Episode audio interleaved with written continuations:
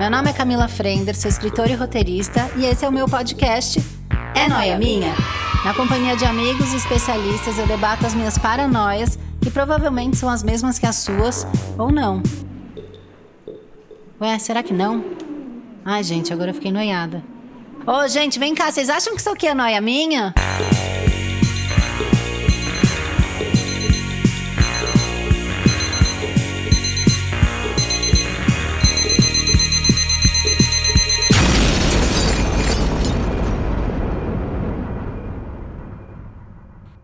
Gente, vocês já se depararam com respostinhas atravessadas do tipo tá para descer ou o que que foi? Tá menstruada? E tem aquela clássica e deve estar tá de Chico.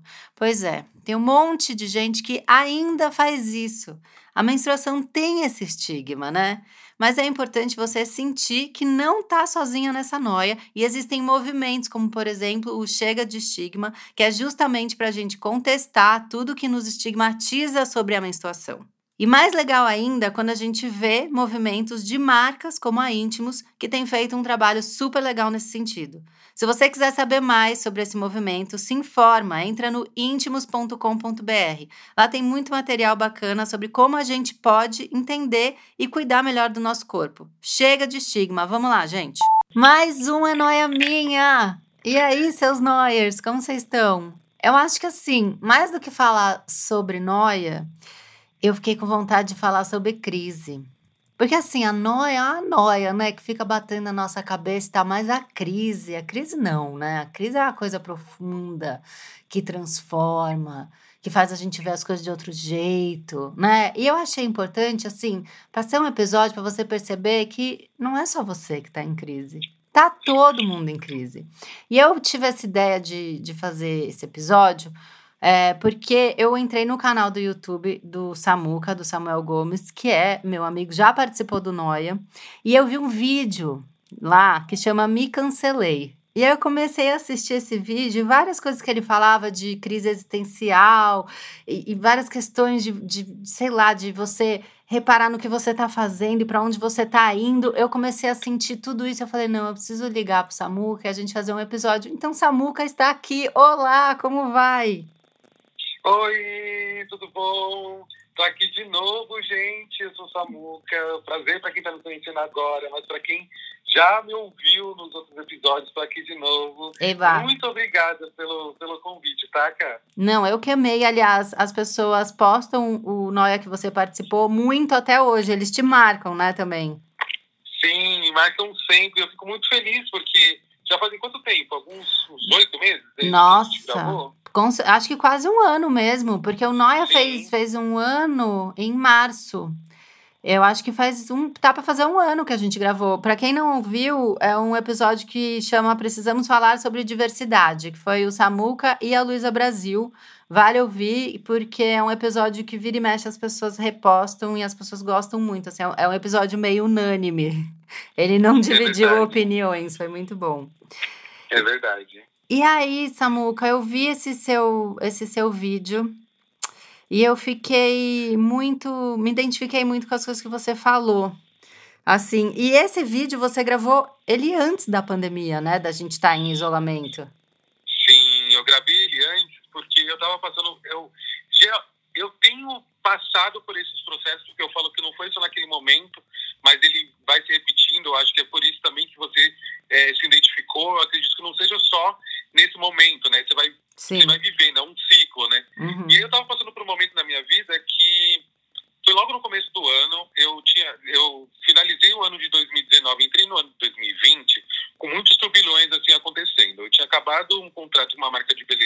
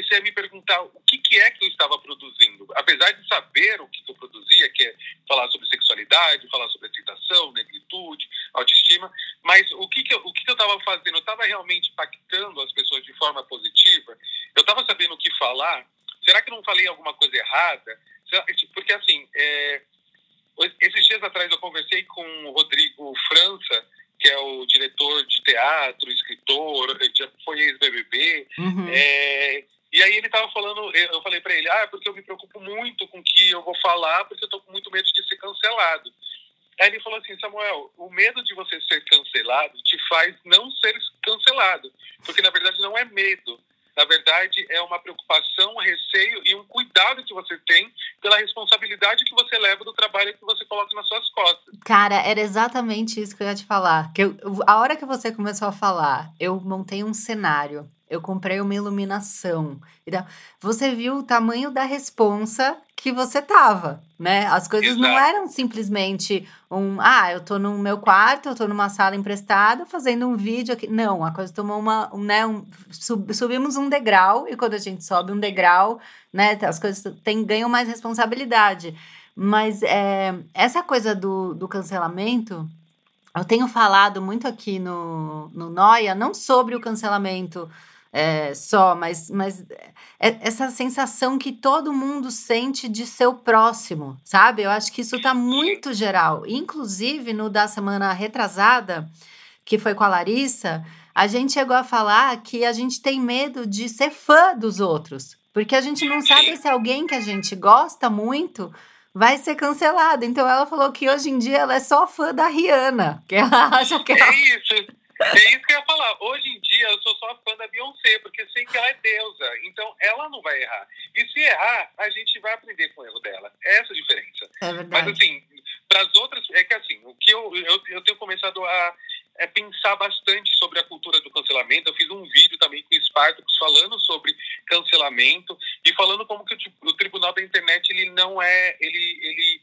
ele é pesado. A gente entende, existem vários recortes, várias situações. Aqui a gente não está passando pano para quem faz besteira, mas o que a gente está tentando explicar é que durante a nossa existência enquanto pessoas, enquanto, sei lá, adolesc é, criança, adolescente, jovem, adulto e mais velho, é, a gente não acerta em todos os momentos. A gente erra para acertar. Uhum. Só que na internet, nosso erro fica registrado.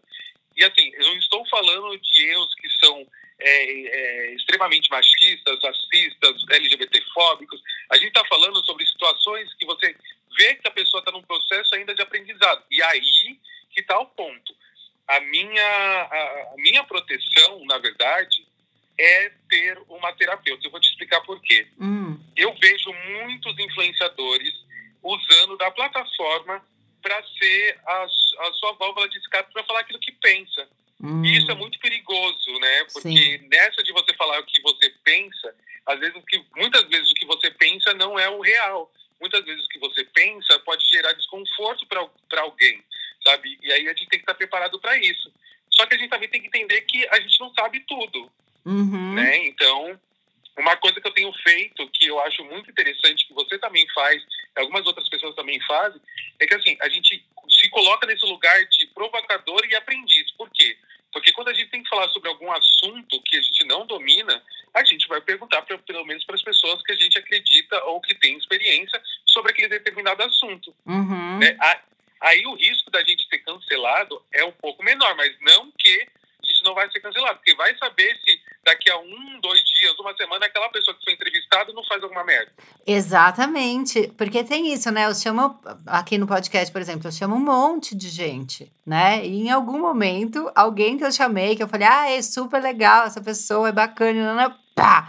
Faz, então a gente vive a ansiedade, né? E o nervosismo do, do próprio cancelamento e do cancelamento alheio e de ser cancelado por tabela. É muito doido. E isso que você falou de, de fazer terapia e de que as pessoas usam a rede social, o meio para desabafar. Eu sinto às vezes, eu faço terapia também, Uhum. Me ajuda muito. Aliás, antes de falar com você, eu estava fazendo terapia no telefone ah, agora. Eu desliguei e te liguei. ia logo depois. Aí eu falei para ela, ah, eu vou participar do podcast, pode ser que demore, então vamos passar para amanhã. Eu passei para amanhã. então, eu acabei de sair da terapia.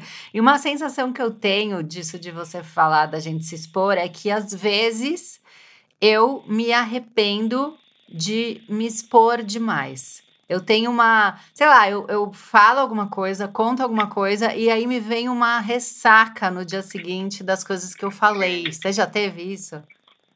Então, eu, eu na verdade, eu não eu não tenho tanto, porque eu não sei o quanto que as coisas que eu posto vai chegar a alguém. Então hum. eu vou lá, posto. Aí, recentemente, um post meu foi compartilhado pela Bruna Marquezine. Uau! Eu fiquei assustadíssimo, porque é. muita gente veio, muita gente conversou. E agora, com esse movimento antirracista, que tem muita gente é, seguindo pessoas pretas, e isso eu acho maravilhoso, uhum. é, aumenta também a responsabilidade, né? Se eu já tinha responsabilidade antes, agora aumenta um pouco mais, porque são muitas pessoas que estão seguindo por conta do hype e que ainda não conhecem o meu trabalho. Então, pode vir sem entender do que eu falo, essas coisas. Uhum. Isso já me deixa um pouco mais apreensivo. Só que assim, teve vezes, o que, que eu faço? Tem vezes que eu, que eu vou postar alguma coisa, hum. e aí quando eu sinto um pouco de angústia em postar, eu pergunto pro Luiz, que é meu marido, eu mostro para ele e falo, você acha que vale postar isso? Tá. Porque assim, mesmo que é, ele fale que, que pode postar e dar algum ruim, eu vou ter entendido que a intenção daquele momento, de aquele contexto, não era nada negativo, porque passou pelo crivo de uma pessoa que não, não leu meu pensamento para saber por que, que eu estava escrevendo aquilo. Uhum. Agora, se eu não posso, é porque realmente eu entendo que não devo postar. Tipo, teve uma vez que eu postei algum. Eu, eu não lembro de qual assunto que foi. Eu sei que eu postei alguma coisa no Twitter e aí eu depois eu refleti sobre isso. Ah, lembrei, lembrei, lembrei. Uhum. Eu tava com muito sono, eu tava com muito sono e às vezes antes de dormir a gente fica lá zapeando no Twitter. Opa. E aí você liga, nossa, aí você fica lá, tipo, no automático. Ah, curti um, compartilha outro, curti um, compartilha outro. É mais porque você tá ali antes de dormir. E aí eu, me compartilhei, eu compartilhei uma, uma, uma, publicação de uma pessoa que eu acho que ela era negacionista, bolsonarista, não sei. Hum. Não sei o que que houve. E aí eu sei que alguém mandou mensagem assim, mas Samuel, é isso mesmo que você pensa? Eu falei assim, não. Mas você compartilhou, eu falei assim, meu Deus. Aí eu já fui lá e apaguei. sei, Sabe? sei, total. Você falou isso de, de quando a Bruna Marquezine compartilhou um negócio seu. Sabe? E, e, é muito doido isso, porque é uma pessoa gigantesca, né? Uhum. E, e aí vem gente de, de todas as opiniões possíveis. E, e é muito doido isso da internet, porque as coisas chegam na gente, né? A gente lê, a gente recebe, a gente né, é impactado, a gente fica magoado, a gente fica incomodado, a gente quer retrucar, várias coisas. A primeira vez que eu senti isso na minha vida foi de um jeito tão engraçado. Eu, eu sempre escrevi crônica, né? E acho que era tipo 2013, por aí, eu escrevia para a revista Glamour. Eu, eu, eu, uhum. escrevi a crônica na revista, eu fiquei quatro anos escrevendo crônica na revista, e eu tinha um, um site, um blog, que ficava dentro do site da Glamour. E a Glamour ficava dentro do portal Globo. E eu escrevi uma crônica muito besta, muito, sabe, para dar risada, muito cotidiano sobre a minha experiência de ter aberto um restaurante por quilo no bairro. E aí eu, eu falei o que, que eu tinha achado do restaurante por quilo, e era uma coisa meio quem é você no restaurante por quilo, sabe? E eu uhum. dizendo quem eu era, que é a que fica nervosa, confusa, sabe? Com o que vai pegar e aí se arrepende que não pegou o feijão, sabe? E aí fica uhum. pensando se os outros estão reparando no próprio prato, era uma coisa super besta. E aí uhum. começou a ter bastante acesso, e tudo que tem muito acesso, eles jogam para home do site. E era um texto muito para a comunidade ali que já estava acostumado a me ler. E, e, muito para os leitores da Glamour, que já estavam acostumados com a minha crônica, e de repente essa crônica saiu num, sei lá, numa parte de culinária, sabe? Assim, nada a ver. Do portal da Globo. E, e não tinha nada com nada o texto para estar tá ali eu fui absolutamente massacrada e cancelada. Foi tipo. Nossa, tá vendo? Horrível. E eu queria avisar as pessoas falando, mas eu não queria postar aí. Era para revi era só pro site da Glamour, eles que me jogaram aí. Foi minha primeira experiência assim com o cancelamento. Foi por causa de um restaurante por quilo. O que, que você acha? Eu acho que isso trava a gente criativamente, não trava? Muito. Porque a gente sempre fica nesse lugar de tipo, eu vou errar, é. eu vou errar. Só que já me falaram, já me falaram isso e eu já falei isso também para algumas pessoas. Uma vez eu estava participando da Flip Hop e esse ano provavelmente eu faço a parte da Flip Hop na versão digital. Depois, quem quiser saber, é só me seguir nas redes que a Companhia das Letras vai me passar mais informações. Ah, Só que assim, é, eu conversei com algumas pessoas que estavam perguntando: ah, mas será que eu posso fazer um, um livro falando sobre um personagem gay? Será que eu posso fazer um livro com um personagem negro? Como é que você vê isso? Eu falei assim para eles: olha, é, a gente hoje, nós temos hoje mulheres escritoras, negros escritores, uhum. LGBTs escritores. Na verdade, a gente sempre teve, mas não tinha é, é, espaço para isso. Existem pessoas que são LGBTs, que são negras, que são é, mulheres cis ou trans, é, que vão escrever sobre essas vivências ou que vão escrever sobre é, personagens que tenham a ver com isso e tem mais propriedade. Uhum. Você, na altura do seu privilégio homem cis, hétero, branco, é, é, classe média alta, é, é, provável que você não tenha essa vivência e você tenha uma noção estereotipada de, de, de como representar isso, né? Sim. Então, vai lá com esse seu receio que você tem, usa o seu receio para criatividade. Então, é, faz uma cocriação, Uhum. Chama, conversa com pessoas, faz um estudo de campo. E é uma coisa que eu tenho falado muito dentro do mercado publicitário, é o que falta. Porque o publicitário vai lá, faz o seu curso, faz a sua faculdade, depois faz é, Miami School, depois é, é, entra nas, nas maiores é, é, agências que existem no Brasil, ganha seus canes, só que ele continua fazendo campanha que pode até ter sucesso de mídia e audiência, mas que vem ferindo muitas pessoas, igual, por exemplo, aquele lá do papel higiênico preto que usava uma frase do movimento antirracista dos Estados Unidos. Nossa. Uhum. Imagina se isso acontecesse hoje, agora, nesse momento que a gente está vivendo. Ia ser ainda pior. E por que, que isso aconteceu e por que, que isso foi ruim naquele momento? Justamente porque as pessoas que estavam ali fazendo a criação não se preocuparam em ouvir, em perguntar. E eu acho que do nosso, nosso ponto aqui, do medo de cancelamento e do medo de, disso travar a gente, vem muito desse lugar de da gente saber que a gente está suscetível, suscetível a erros. Sim. Então, é, é, eu acho que o que faz a gente é, sentir dessa forma, é, é, por um lado, é bom, porque eu fico pensando, nós é, sentimos isso e nos travamos e isso acaba fazendo com que a gente minimize a quantidade de erros. Uhum. Tem gente que passa batido por esse sentimento e deixa pra lá, falar, ah, o importante é ter views, importante, tipo, e a gente não, né? Nós não pensamos dessa forma, né? É, tem toda uma preocupação total, assim, imagina. O importante é ter views, não. Até é, quando aconteceu isso comigo, que o meu texto foi parar num lugar que não era para ir de leitores que não estavam acostumados e tal. No, o meu próximo texto, ele foi super travado, sabe? Super é, esquisito de sair e tal. E depois eu também entendi. Eu falo, não, calma. Não é todo mundo que vai gostar do que eu escrevo, né? Exato. Tipo, isso que a gente tem que saber também. É, você, uma coisa é você falar alguma coisa que vai magoar alguém, né? Que vai Isso. ferir, ou que você não se deu conta da, da realidade, né? Que você vive e não saiu da bolha, né? Tem todas essas situações. E outra coisa é a pessoa realmente não gostar do que você escreveu, né?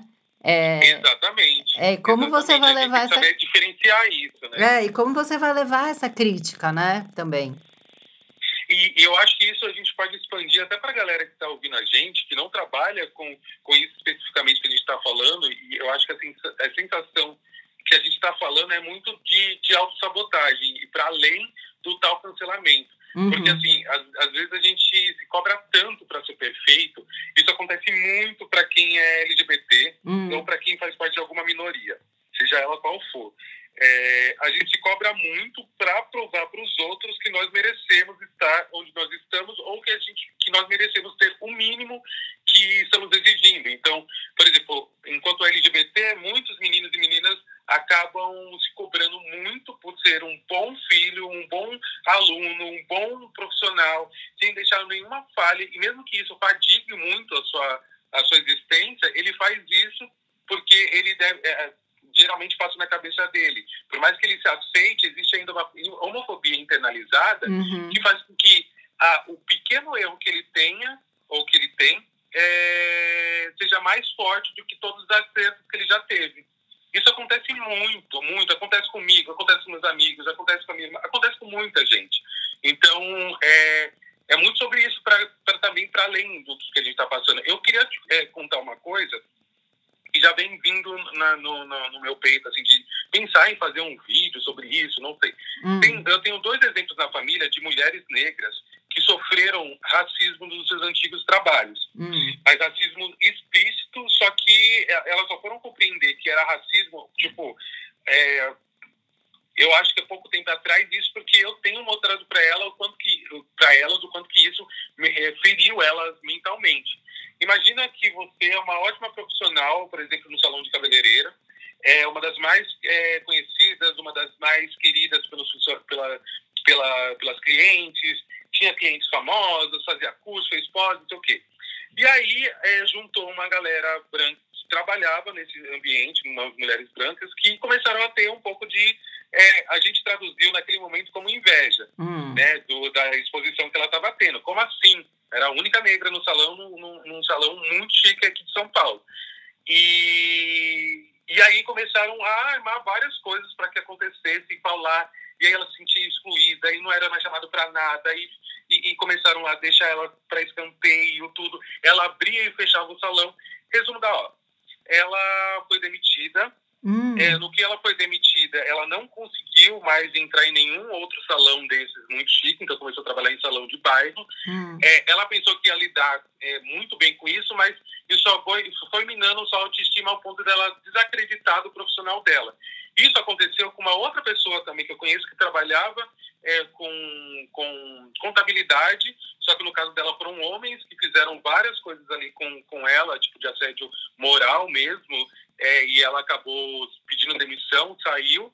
E hoje em dia, é, essas duas mulheres que eu conheço estão em situações depressivas, assim, real, é, porque elas não acreditam mais no potencial que elas têm por conta de um processo racista. Uhum. Então, para você ter uma ideia de quanto que esse tal cancelamento, se ele é usado de forma equivocada, de forma errada para pessoas vivas, assim, uhum. ela pode acabar completamente com a autoestima e com a força que essa pessoa pode ter. Porque muitas vezes esse ataque, esse cancelamento, ou algumas vezes, ela pode ser, ser articulada. A gente, a gente vê mesmo é, é, é, é esse gabinete do ódio, essa galera que é, usam é, isso para diminuir a imagem de alguém, uhum. entendeu? Então, é, tem um lado que, sim, é preocupante, porque a gente tem que se preocupar com as coisas que a gente fala, com as coisas que a gente posta, mas a gente também tem que olhar para além desse, dessa nossa bolha de trabalho, o quanto que é, esses tipos de atitude elas minam a, as pessoas. Muitas vezes, sei lá, às vezes é só uma conversa que você tem, já resolveria, sabe? Um Sim. diálogo, é. um toque, né? É. Total, cara. Olha o que faz com a pessoa. Você estava falando isso da, delas perceberem o racismo só depois, né? Uhum. E, e eu tenho amigas, e até comigo já aconteceu, é, de perceber um, um comportamento machista de um relacionamento passado depois. Sabe? Depois que a gente começou a falar sobre isso, ainda mais eu, eu tenho quase 40, né?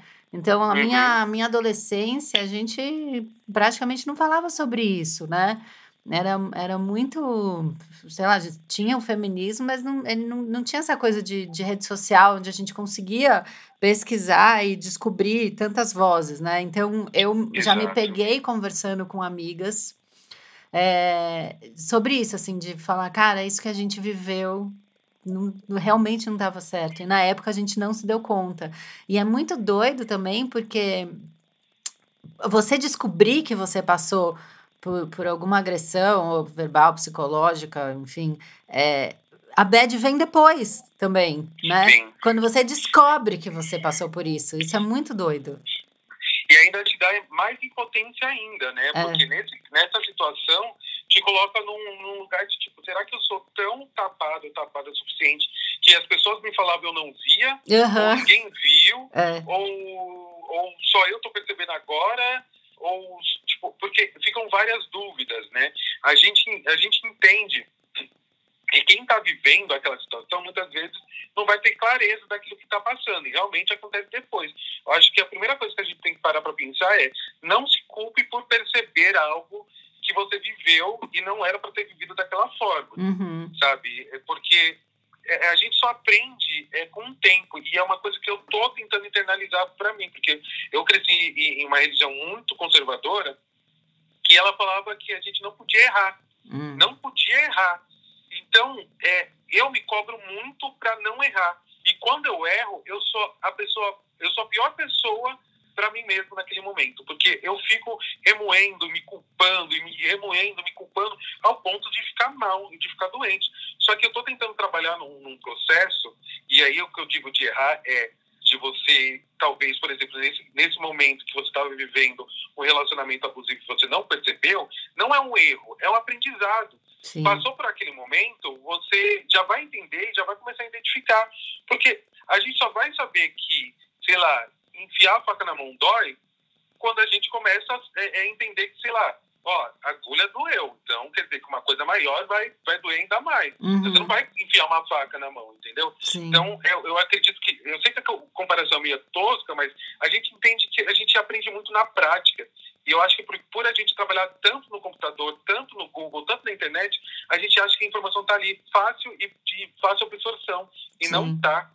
Você acha que a gente aprende com os erros dos outros?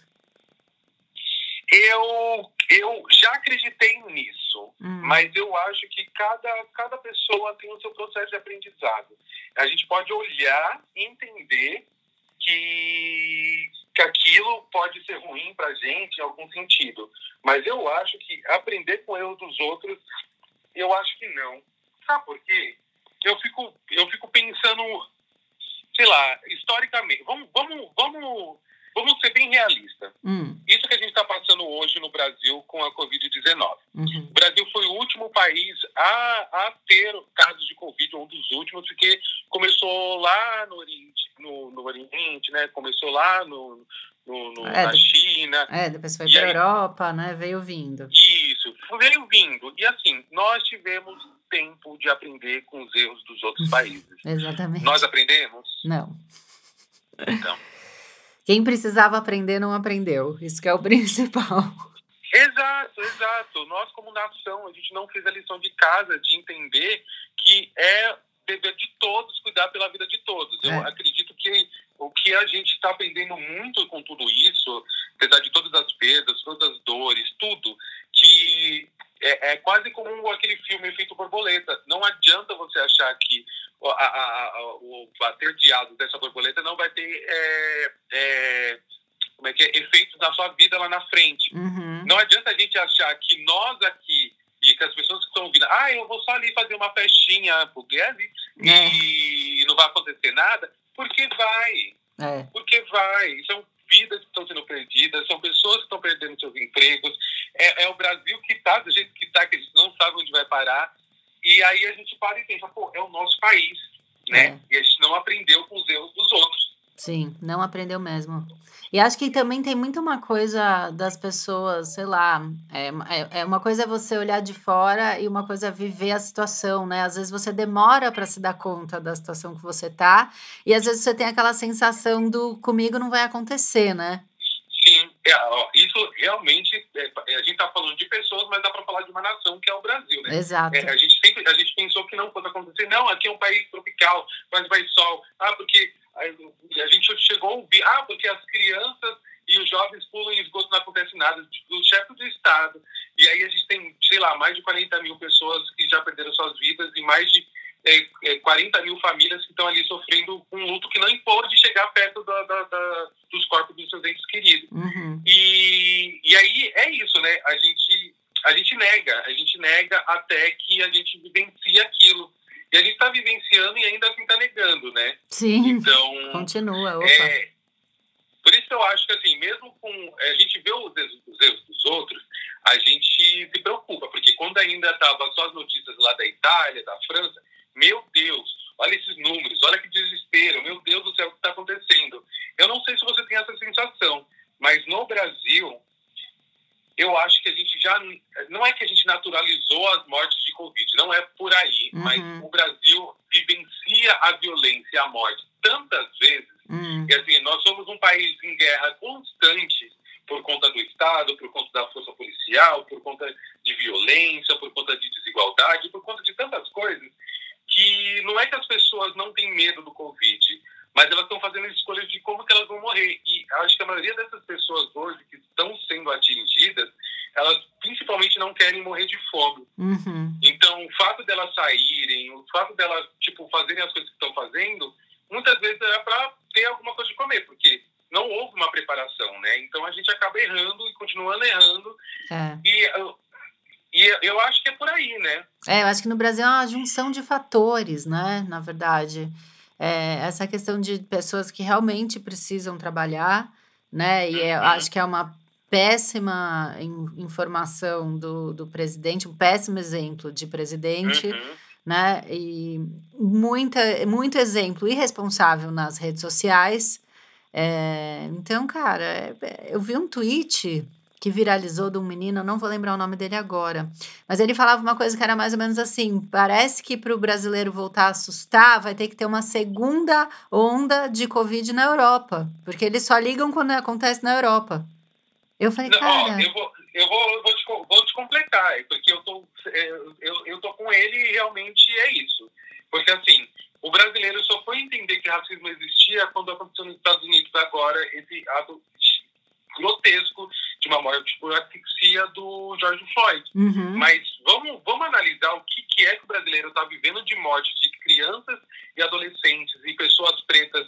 Não é de hoje. E agora vamos só concentrar no período que a gente está em quarentena. Quantas famílias pretas já foram abaladas pela, por, por mortes de policiais? E assim, e, e, polici- e- e policiais matando crianças. uhum, dentro de Crianças casa. pretas. É. Dentro de casa. Dentro de casa. Então, tipo, agora existe esse movimento, que bom que ele existe, mas que bom que seja um movimento que vá para sempre.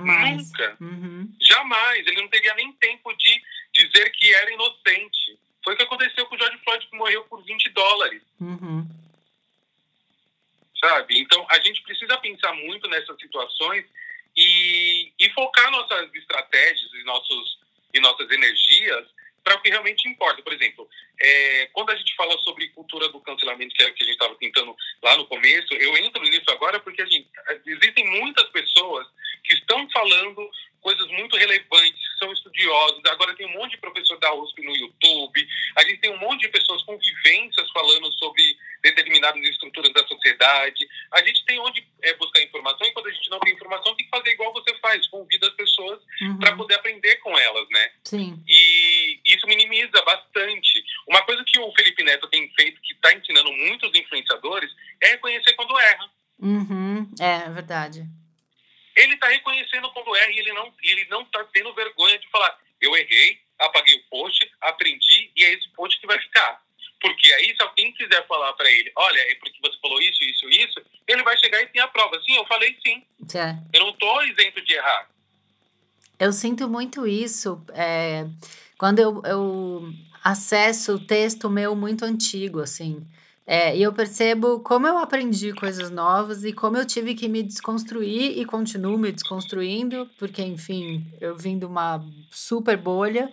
É, e, cara, é isso. É, eu acho interessante olhar um texto meu e ver que eu realmente não tem mais nada meu ali, sabe? É uma, uma Camila que passou e que, é, sabe, não, não não ficou aquilo em mim. Aquilo eu já consegui de, deixar passar, desconstruir, mandar embora. E isso acho Isso que... é maravilhoso, não é? É maravilhoso. Nossa, que delícia você perceber a sua própria evolução, né? E eu acho que é isso que o Felipe mostra muito também.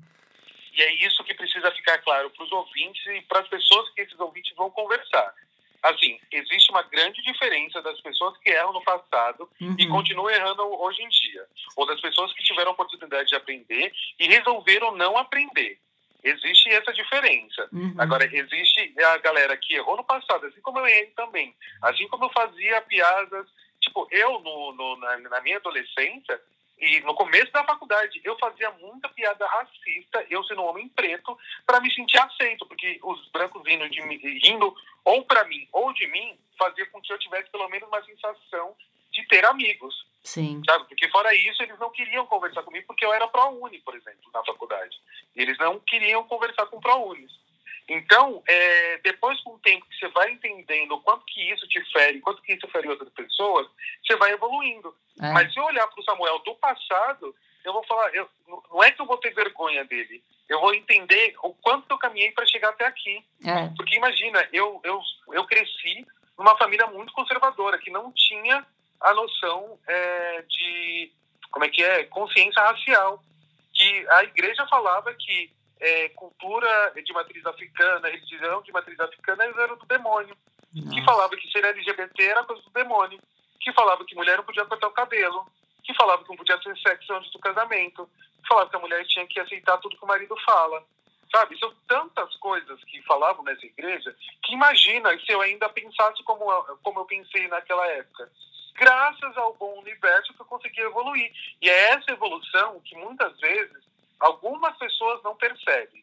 Se você tem uma pessoa que errou ali no passado, mas assim, que você viu que ela entendeu que errou e está fazendo um caminho para o aprendizado, a gente não vai santificar ela, não é sobre isso. Mas é sobre entender que ela está procurando um caminho para ela poder ser uma pessoa melhor. Só que para algumas pessoas isso está sendo registrado full time na internet, para outras não. É, eu lembrei de um vídeo que a Kéfera fez já faz um tempo isso quando ela começou a pesquisar mais sobre o feminismo e tal, ela fez um vídeo dela assistindo um vídeo velho dela. E era ela apontando as coisas que ela acha absurdo hoje em dia. Eu achei muito interessante o jeito que ela fez, sabe? Porque ela falava alguma, algum comentário é, super machista que ela fala: Meu Deus, olha essa louca falando isso. E era ela mesma, né? Isso que é engraçado. E que e que bom que a Kéfera teve a oportunidade de se rever. É, é isso que falta para a sociedade no modo geral. Uhum. Quem é desconstruído hoje não nasceu desconstruído. Quem é entendido de muitas questões hoje, ou teve o privilégio de ter pais e mães esclarecidas, ou é, explorou muito história, a história do, do, do mundo, dos seres humanos. Uhum. Porque é, foi, é, na, na época que eu cresci, eu tenho 32 anos. Tipo, é, o pouco que eu sabia, por exemplo, sobre cultura é, afro-brasileira, eu só aprendi na, na escola e ainda até o momento que acabou a escravidão. Depois eu não sabia mais de nada. Muitas das coisas que eu vim aprendendo do movimento negro, eu aprendi tipo depois de adulto, com, as, com os amigos e com os vídeos e com as leituras que eu fiz depois de muito, muito mais tarde. Então, eu fico imaginando quantas coisas eu devo ter falado de besteira antes de começar a aprender. Sabe o que eu noto também? É, eu acho que essa nossa geração que pegou muito forte a internet e, e aprendeu, né, termos que a gente falava no dia a dia e que são termos racistas, né, que a gente não sabia a origem e tal. Eu acho que eu vejo essa geração agora ensinando os pais. Acontece isso com você? Às vezes eu, sei lá, eu falo para minha mãe alguma coisa, mãe, então não pode mais usar esse termo, porque esse termo ele surgiu assim, assim, assim. A minha, nossa, meu Deus, mas eu nunca soube, né? Então tem muito isso da gente agora tentar passar um pouco do que a gente absorveu para os mais velhos que não tiveram esse esse momento, né? Nossa, você está certíssima, até porque quando eu comecei a deixar meu cabelo crescer, quem for lá no meu Instagram e começar a correr o barra de rolagem até achar eu com um Black Power, nessa época, se eu comecei a deixar meu black crescer, eu ainda morava na casa dos meus pais, eu estava nesse processo de sair da igreja e de me assumir gay. E por mais que eu seja filho de pais pretos retintos, de uma família praticamente toda retinta, nós, nós crescemos uma igreja muito eurocentrizada. Então, ela não permitia que nós, pretos, tivéssemos o cabelo grande ou tivesse barba. A gente sempre cortava bem baixinho, assim, tipo segurança mesmo. E era assim que a gente era aceito. Eu comecei a deixar meu cabelo crescer para ver a textura, porque sempre quando eu, eu antes de, de deixar ele crescer para virar um black, eu deixava ele crescer para alisar porque eu via os meus amigos na igreja, via os amigos na, no colégio, a maioria deles que tinham acesso a, a, a, ser querido por alguém, tinha cabelo liso. Aí eu alisava o cabelo, queimava todo o meu couro cabeludo. É, só que quando eu deixo o meu cabelo crescer black, eu tive duas fases dessa, dessa situação. A primeira, que eu acho que contei da primeira vez que eu participei aqui do podcast, o pastor me obrigou a cortar meu cabelo. Me humilhou na frente da igreja inteira e falou assim: Você não tem 10 reais para cortar o cabelo? Eu te dou. Eu tava com cabelo tipo Will Smith. Hum. A segunda vez eu já não estava mais dentro dessa sede, a gente já tinha mudado de lugar, mas ainda era a mesma igreja. É, eu comecei a deixar meu black crescer por igual e comecei a tratar, passar creme, e eu estava achando muito bonito. E aí eu comecei a ter, ser, ser é, reprimido, recriminado dentro de casa. Porque meus pais não estavam acostumados com aquilo. Até aquele momento, nem minha irmã estava usando o cabelo dela natural. Minha mãe alisava com a chapinha, assim como todas as minhas tias, aquela chapinha que esquentava no fogo. Uhum. Sabe? Eu lembro até hoje do cheiro de cabelo queimado que eles esquentavam na, na, na, no fogão a prancha e passava no cabelo. E aí tinha que passar pasta para não queimar o couro cabeludo delas. Era um sofrimento. Mas tudo isso para ser aceito nos ambientes embranquecidos. Quando eles começam a entender que a nossa cor, que a nossa, é, que, que os nossos fenótipos, que todas as características que a gente tem é válido e é bonito, isso só aconteceu depois que eu me assumo, depois que minha irmã se afasta um pouco da igreja, e aí minha mãe começa a deixar o cabelo dela black, eles começam a elogiar o meu black, o meu dread, e começam a entender que, olha, nós somos assim, e é assim que nós temos que se enxergar bonito. Gente, olha que legal, foi através de você, né? Isso é muito legal. É muito legal Sim. quando é, a gente vira um exemplo de alguma coisa dentro de casa, né? É, e agora imagina se naquele momento, se a gente fosse usar a cultura do cancelamento como ela está posta hoje, eu teria cancelado meus pais quando eles falaram para mim sobre o meu cabelo, meus uhum, pais. É verdade. Só que hoje eles aprenderam que não, o que eles falavam, o que eles reproduziam, era racismo. Até hoje eu escuto de algumas pessoas que, por exemplo, estão passando por esse processo de reconhecimento da sua raça, sei lá, deixar o cabelo é, crescer. Ah, meu cabelo está parecendo um paia. Ah, meu cabelo está isso. Meu cabelo... Eu falo, não repita é, é, é esses estereótipos racistas. Porque seu cabelo é o que é, ele não tem que ser comparado a nada. É uhum. o seu uhum. cabelo. Ah, mas porque ele não fica assim, porque ele não fica assado. Ele vai ficar do jeito que ele é e aceita ele como belo. Existem várias formas de você cuidar do seu cabelo sem que você precise comparar com o outro. Total. Agora, eu, eu tava com uma pergunta na cabeça no começo, que eu vou te fazer agora. Que é uhum. uma coisa que acontece muito comigo, e eu não sei se com você é parecido. E quando eu faço esse programa, esse Noia Minha, eu, eu meio que constato quantas vezes todo mundo sente a mesma coisa. Uhum. Você, você demora para sacar que você tá em crise? Porque eu demoro, sabe? Parece ter uma coisa que tá me incomodando, mas eu ainda não sei o que é. E, e eu, eu vou vivendo, e aí vai passando os dias, e aí eu tô dormindo errado, aí me dá herpes. aí eu entendo, eu falo, meu Deus, eu tô em crise. Aí eu reconheço que tá me incomodando e enfrento a crise. Com você é assim? Olha, sim. E eu, eu tô até com vontade de perguntar, seu signo é escorpião, é? É, escorpião, você também? O meu também. Nós somos irmãs gêmeas. É isso que a gente vive. A gente vai remoendo, aí vai sofrendo, aí vira uma novela, vira uma novela mexicana num nível, assim, Total. de sofrimento e de. Que aí a gente descobre que está em crise só quando a gente chega praticamente no pico da crise, É. e aí começa. E aí é, foi uma coisa que até que o meu marido falou: Samuel, você vai ficando mal, vai ficando mal, mas de repente, sei lá, ou quando você passa na psicóloga, ou quando você percebe que você está realmente em crise, que dá um estalo aí você começa a lutar contra isso e de repente você sai disso sozinho. É, comigo é o mesmo processo, assim. Parece que eu, quando eu abro o olho, eu falo, nossa, o fundo do poço, eu tô aqui, É. Assim, e aí você é, eu- va- né? Às vezes eu fico pensando assim, Hum. gente, mas o poço daquela outra vez não era tão fundo quanto esse. Nunca chega o fundo do poço, né? E acontece também de uma crise abrir outra crise. Tipo, sei lá, eu tô é, mal num relacionamento, e daí eu tô nessa crise do relacionamento. E aí, de repente, eu percebo que não é o relacionamento que eu tô em crise. Na verdade, eu tô em crise pessoal que esbarrou pro relacionamento. E aí eu vou descobrindo novas crises a partir de uma apenas crise. Eu fui aprender isso quando eu estava escrevendo essa edição que vai sair pela Companhia das Letras do meu livro, que tem um capítulo é, é, específico para falar sobre a minha insegurança e Hum. como que essa minha insegurança me levou a um começo de um ciúmes doentio no, no começo do relacionamento com o Luiz.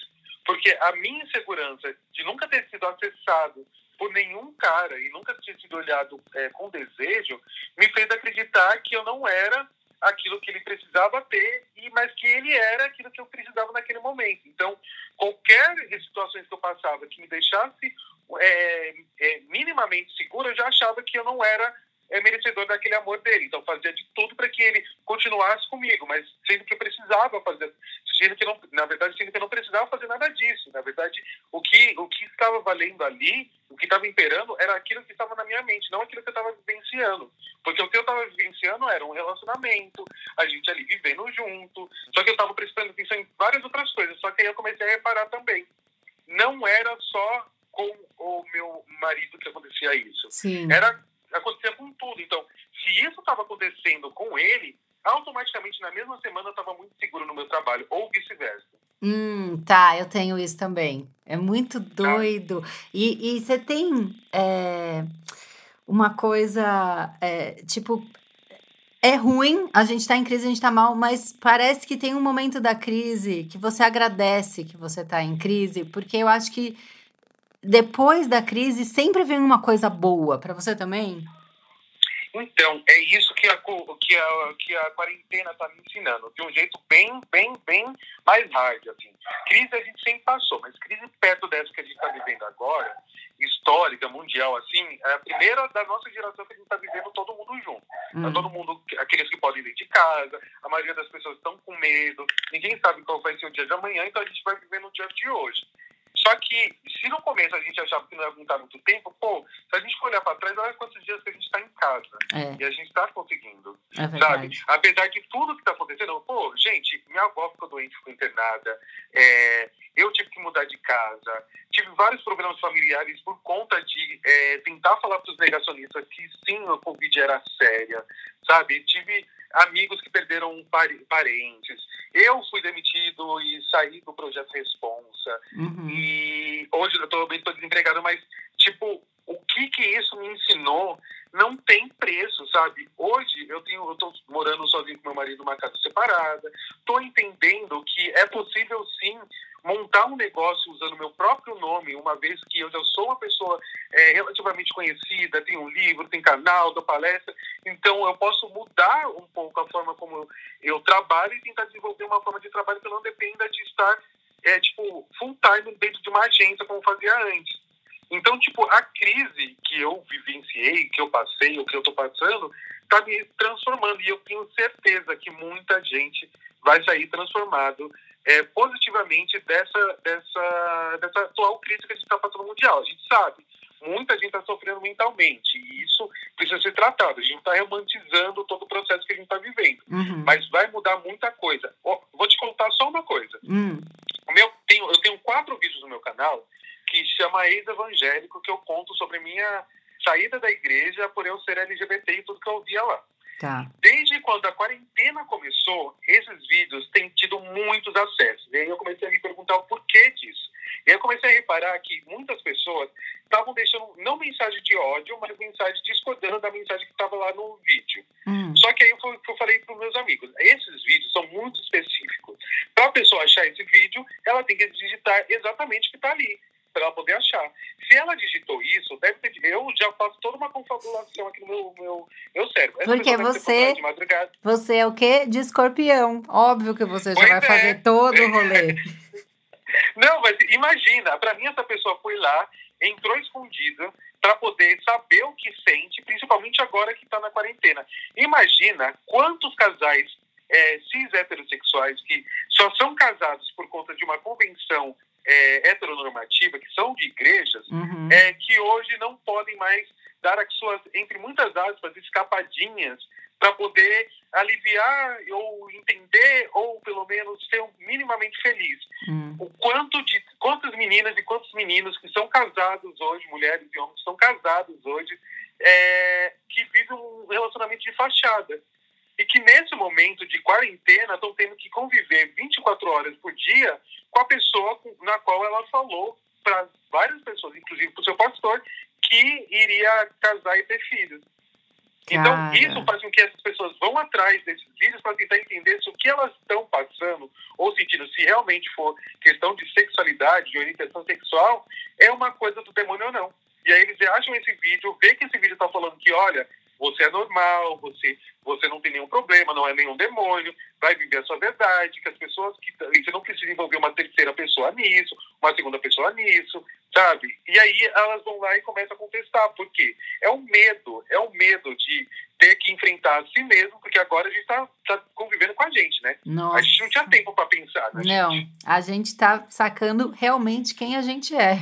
É agora. Isso, e isso é horrível, porque a gente. Eu já tomei ayahuasca três vezes. Não sei se você já tomou ayahuasca. Não, nunca tomei. Eu sou super medrosa dessas coisas. Eu acho que eu, assim, é, eu tomo café, eu acho que eu já fico diferente. Então, eu sou muito Não. Mas a, a, a ayahuasca, como, como coisa espiritual, assim, né, para todos que, que entendem Uhum. a filosofia, eu não fui muito a fundo, eu fui para conhecer num momento que eu precisava desse, dessa, desse, desse discernimento, né?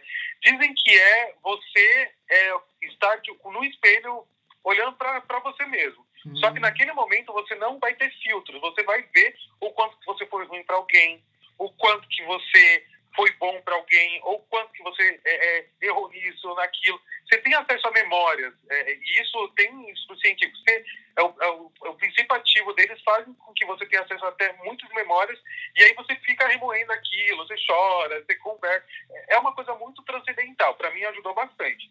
Só que essa quarentena está servindo para a gente parar, respirar e ter que enfrentar e entender quem somos nós.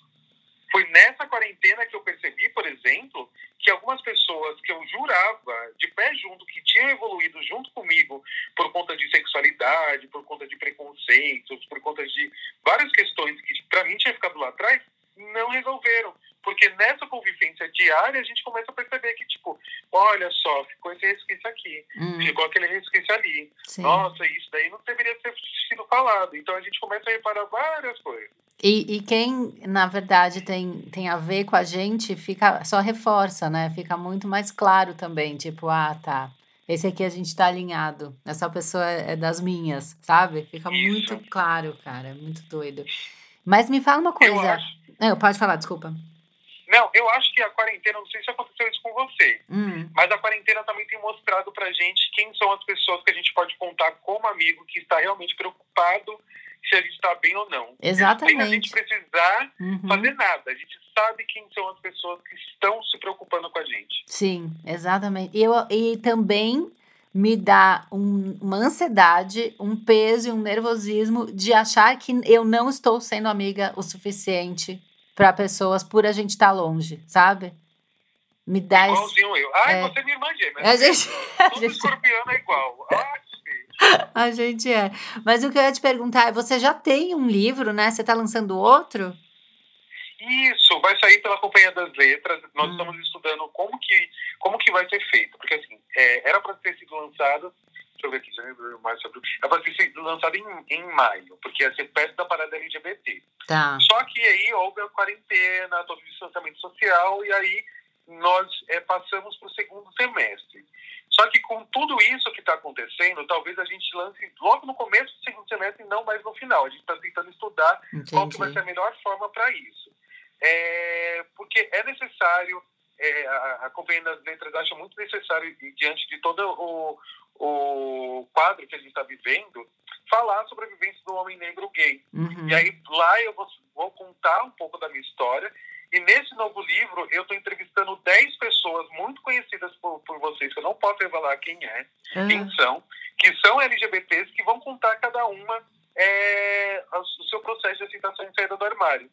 Nossa, é, escolhi legal. com muito carinho assim, essas pessoas. Muitas delas são pessoas pretas, porque eu, eu, eu acho necessário ter esse protagonismo na literatura, porque na mídia, no modo geral, a gente quase não ouve falar né? E quando tem na novela LGBTs, eles nunca são pretos.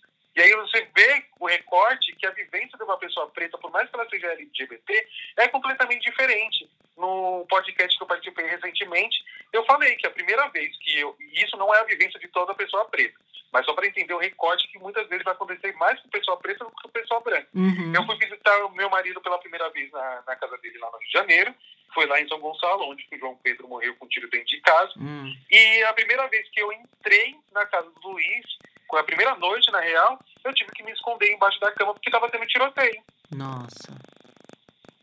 A primeira vez. Que loucura. E não foi só uma vez. Todas as vezes que a gente vai para lá, a gente, tipo, no, no TCC dele, ele estava apresentando o TCC dele. Aí ele recebeu uma mensagem de uma das amigas falando assim: Olha, na hora de voltar para casa, não pega o metrô, porque um rapaz levou um tiro no pescoço. Meu Deus. Que loucura. Olha o... Tá entendendo? Então, é. É, a gente não está lidando somente com a homofobia, a gente não está lidando somente com racismo com, com um descaso. A gente está lidando com muitas outras coisas que só intensificam cada vez mais a vivência de cada recorte, uhum, sabe? É sim. É muito diferente você... Por exemplo, eu conheci uma pessoa que se assumiu gay e a família não aceitou. Sabe o que a família fez? No hum. dia seguinte, deu para ele uma passagem e um apartamento para ele estar morando cinco anos nos Estados Unidos até eles conseguirem entender. Nossa senhora, que coisa louca. Para você ver. Gente. Agora. Pode falar. Não, olha a diferença. Tipo, é. enquanto uns estão enfrentando violências ou mesmo são expulsas de casa e têm que morar na rua, a diferença, tudo bem que existe aí a homofobia, a homofobia está aí, a família tá. mandou para longe para não enfrentar. Só que essa pessoa teve, teve condições pelos pais delas de não viver na rua uhum. e não se colocar em perigo. Sim, Já as são... pessoas pretas e periféricas, é. o que, que tem? Que são os muitos recortes que você fala, né? É muito doido uhum. isso, é muito interessante. Agora, esse seu processo de escrita, assim, eu, eu também escrevo, é, e muito das minhas crises eu descubro e resolvo na escrita. Com você acontece isso também? Eu só me tornei escritor porque eu estava em crise. Porque foi a crise existencial de entender que eu era um homem gay dentro de uma estrutura evangélica e mega machista, me fez não ter com quem conversar. E aí eu comecei a escrever num blog tudo que eu aprendi, todos os medos e tudo que eu é, é, lia. É, o blog começou a ser acessado, eu comecei a ficar um pouco mais conhecido e de repente fui lá e fiz o livro. Teve todo um processo para a criação do livro. E agora nessa segunda que vai sair pela Companhia das Letras, ainda teve mais coisas. E aí eu estava com muita crise para começar a escrever o livro, né? Hum, é, porque eu, eu, eu, primeiro eu comecei assim, tipo, meu Deus, eu não sou escritor. O que, que me define como escritor? É ter um livro? Porque eu tenho um livro e não me sinto escritor, porque uhum. eu sempre acho que escritor, existe um perfil do escritor. E você entende o que eu estou falando. Eu não me via nesse perfil porque não via outros tantos iguais. Sim, Era total.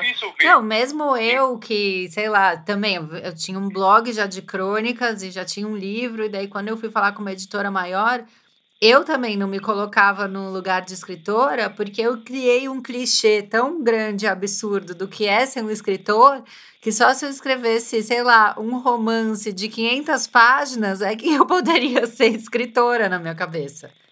Exatamente, eu fico pensando, só o pessoal da, da é, Academia, como é que é? Da... Brasileira de Letras. da Academia Brasileira de Letras, é. ou a é. galera que, que dá entrevista em vários lugares famosos, não sei o quê. Aí sim. Só que aí eu falei assim, pô, mas aí um, um, amigo meu, uma psicóloga minha também falaram assim para mim, Samuel, mas me defina, o que, que é ser escritor? Sabe, você teve, você teve é, a capacidade, a inteligência, a criatividade de escrever um livro, não importa quantas páginas ele teve, ele uhum. foi publicado, as pessoas leram, elas entenderam, elas se inspiraram. É isso, é. sabe? É. Não, a gente fica muito nesse. Eu estava muito nesse lugar, ah, mas eu não sou formado em letras, ah, mas isso, ah, mas aquilo. Não é sobre isso, sabe? É sobre você conseguir é, passar a sua arte das diversas formas possíveis. Nesse momento foi com livro, no outro momento pode ser no podcast, no outro momento pode ser em vídeo, sabe? É, a gente trabalha com a arte, a gente tem que aprender a entender. Se eu lancei um livro e esse livro tá ali, porque assim, não, não, a gente não está querendo dizer que qualquer pessoa é escritora, uhum. mas também não é sobre você se policiar, Sim. porque você precisa de um aval de alguém é. para dizer que você é escritor. A gente sempre atrás do aval de alguém, é uma coisa muito chata isso. Ah, isso é tão horrível. É, é difícil. Ah, eu, olha, eu não queria terminar por mim eu fazer o episódio 2, continuação, continuação, ah. o retorno. Mas eu amei, como sempre, toda vez que a gente conversa, para mim é uma delícia. É, quero que você deixe suas redes, seu canal do YouTube. Se você puder, já algum nome, algum spoiler do livro, se, se der já para falar. É, tá. Me conta como é que tá. Bom, primeiro eu gostaria de agradecer é, a segunda vez aqui no seu podcast, não é minha? Eu estou muito, muito, muito contente, porque sempre quando. E isso eu posso dizer agora com propriedade, é a segunda vez que estou participando, e, e, eu me sinto muito à vontade conversando.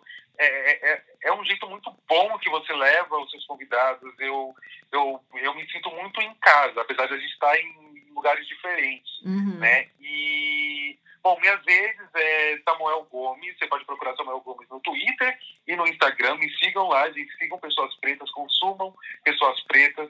É, Estou lá falando sobre várias coisas, falando sobre videoclipe, falando sobre vivência, estou falando sobre mudança, porque é isso que eu vivo agora, gente, eu acho que vou viver durante meses esse negócio de mudança, porque só tem coisa em caixa. E uma coisa Aí que eu, tenho... quero que você é. fale, que eu acho maravilhosa, é que você põe legenda nos seus stories e você põe libras nos seus vídeos, né, do YouTube.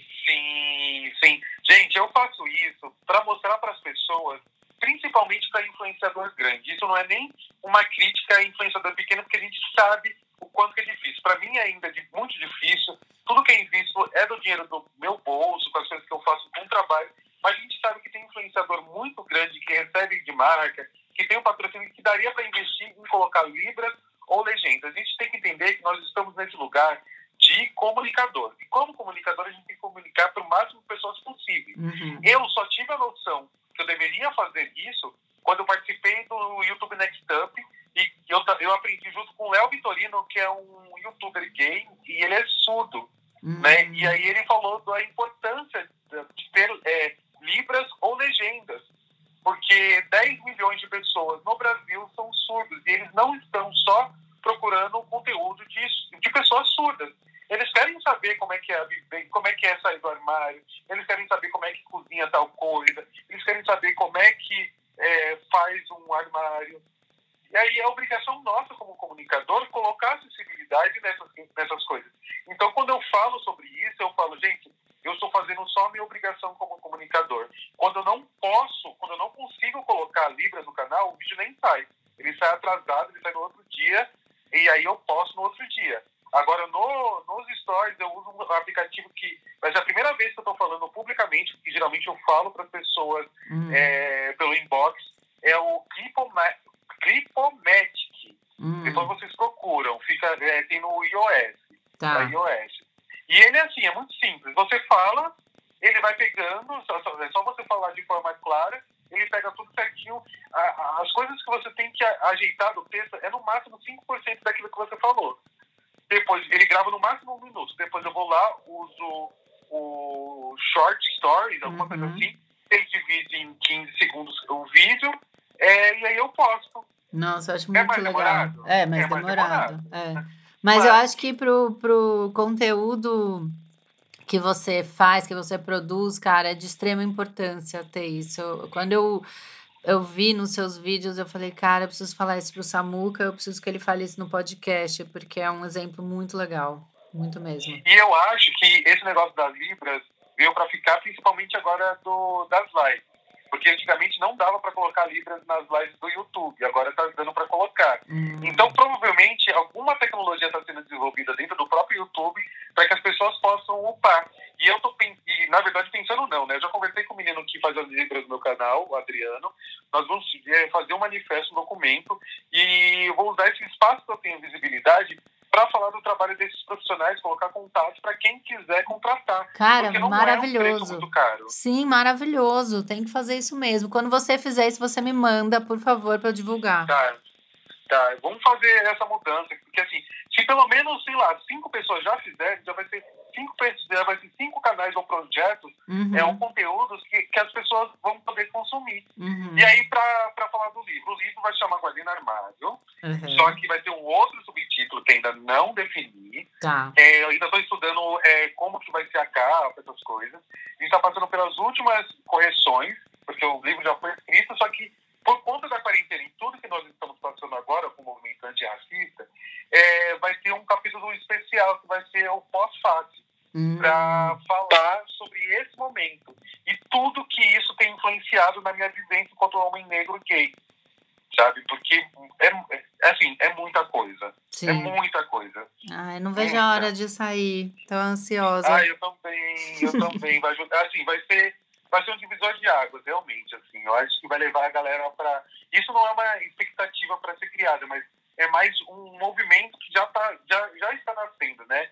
De, da gente é, acostumar a branquitude, no modo geral, a consumir coisas de pessoas pretas, porque assim a gente vai conseguir lutar juntos. Uhum. E aí a gente vai ver aqui no Brasil, por exemplo, isso que a gente viu lá nos Estados Unidos, que foi aquela corrente branca de segurança. Sim. Eles só fizeram aquilo porque eles tiveram consciência de raça. É, exatamente.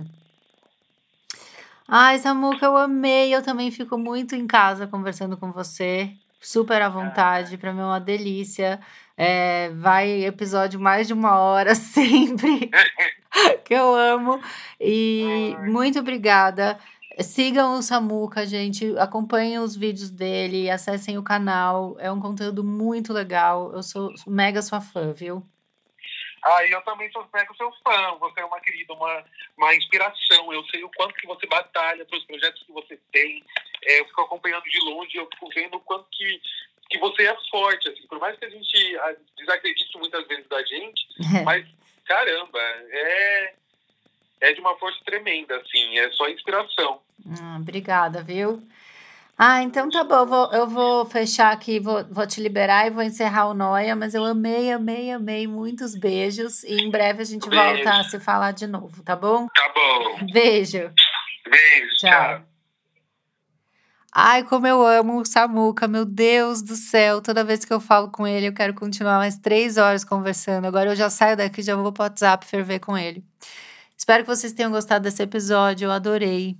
É, toda vez que eu converso com ele, eu fico ah, super reflexiva, pensando em tudo que ele, que ele fala e, enfim. É, são esses episódios que a gente.